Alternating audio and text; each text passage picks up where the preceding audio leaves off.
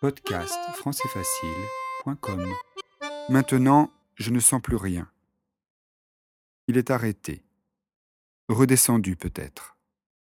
Qui sait s'il remontera jamais de sa nuit?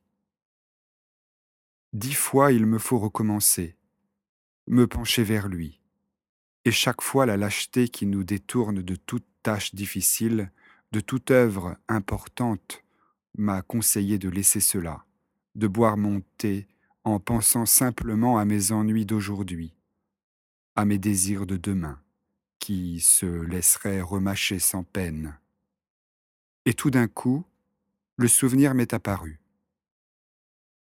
Ce goût, c'était celui du petit morceau de madeleine que le dimanche matin, à Combray, parce que ce jour-là je ne sortais pas avant l'heure de la messe, quand j'allais lui dire bonjour dans sa chambre, ma tante Léonie m'offrait, après l'avoir trempé dans son infusion de thé ou de tilleul. La vue de la petite Madeleine ne m'avait rien rappelé avant que je n'y eusse goûté.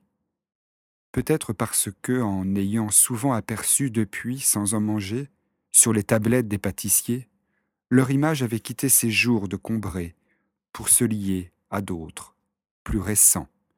Peut-être parce que, de ces souvenirs abandonnés si longtemps hors de la mémoire, rien ne survivait. Tout était désagrégé.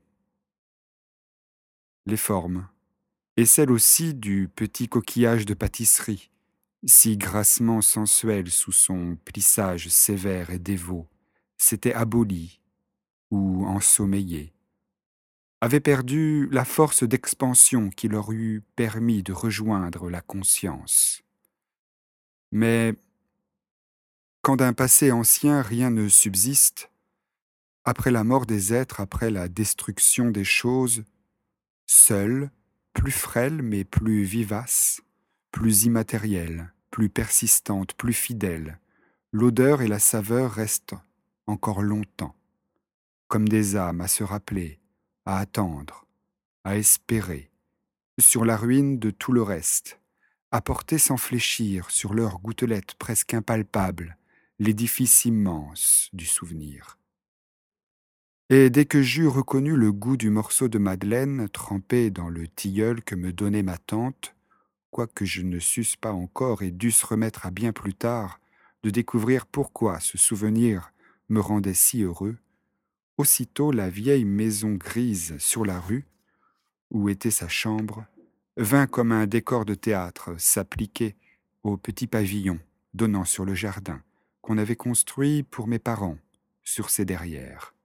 Ce pan tronqué que seul j'avais revu jusque-là, et avec la maison la ville, la place où on m'envoyait avant déjeuner, les rues où j'allais faire les courses depuis le matin jusqu'au soir, et par tous les temps, les chemins qu'on prenait si le temps était beau, et comme dans ce jeu où les Japonais s'amusent à tremper dans un bol de porcelaine rempli d'eau de petits morceaux de papier jusque-là indistincts, qui, à peine y sont-ils plongés, s'étirent, se contournent, se colorent, se différencient, deviennent des fleurs, des maisons, des personnages consistants et reconnaissables, de même maintenant toutes les fleurs de notre jardin et celles du parc de M. Swann et les nymphéas de la Vivonne, et les bonnes gens du village, et leurs petits logis, et l'église, et tout Combré et ses environs.